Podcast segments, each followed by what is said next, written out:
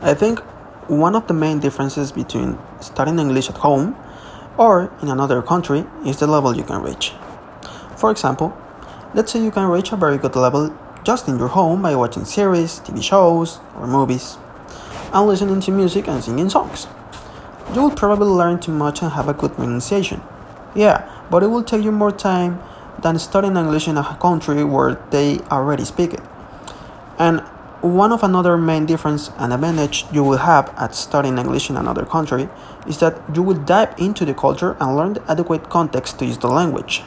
Practicing and improving the way you speak in real time and solving your doubts by asking to the native speakers. And you will also be learning at a subconscious level because of your constant contact with the language. So, yeah, you could have a better English level by studying it in USA but here we have a very big problem, and that is that some people don't have enough money to pay these kind of courses. Some people don't have family there and they don't want to be alone in the overseas.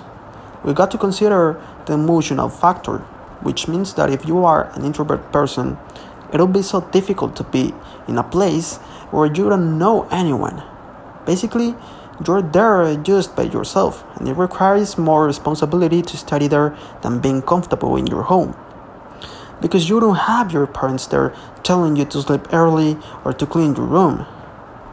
The main risk, if the student is not a responsible person, is that instead of studying, this person is going to give up and start to go into Paris or neglect his life. And not just that, even if the person is responsible.